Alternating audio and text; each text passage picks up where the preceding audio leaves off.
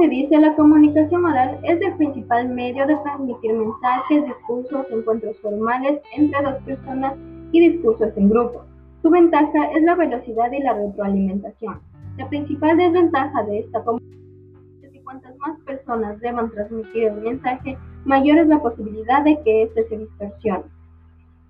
Eh, en la carrera de gestión de información necesitaríamos una, información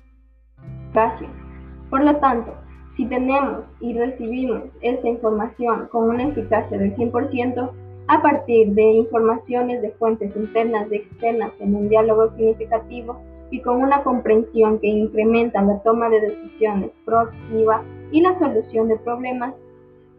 una buena comunicación nos ayudaría a resolver cada tipo de problemas que se nos presente y podemos eh, llegar a cumplir nuestras metas y objetivos a un nivel personal, operacional, organizacional, estratégico para la ventaja competitiva y para la mejora del funcionamiento del sistema y para elevar la calidad de vida del individuo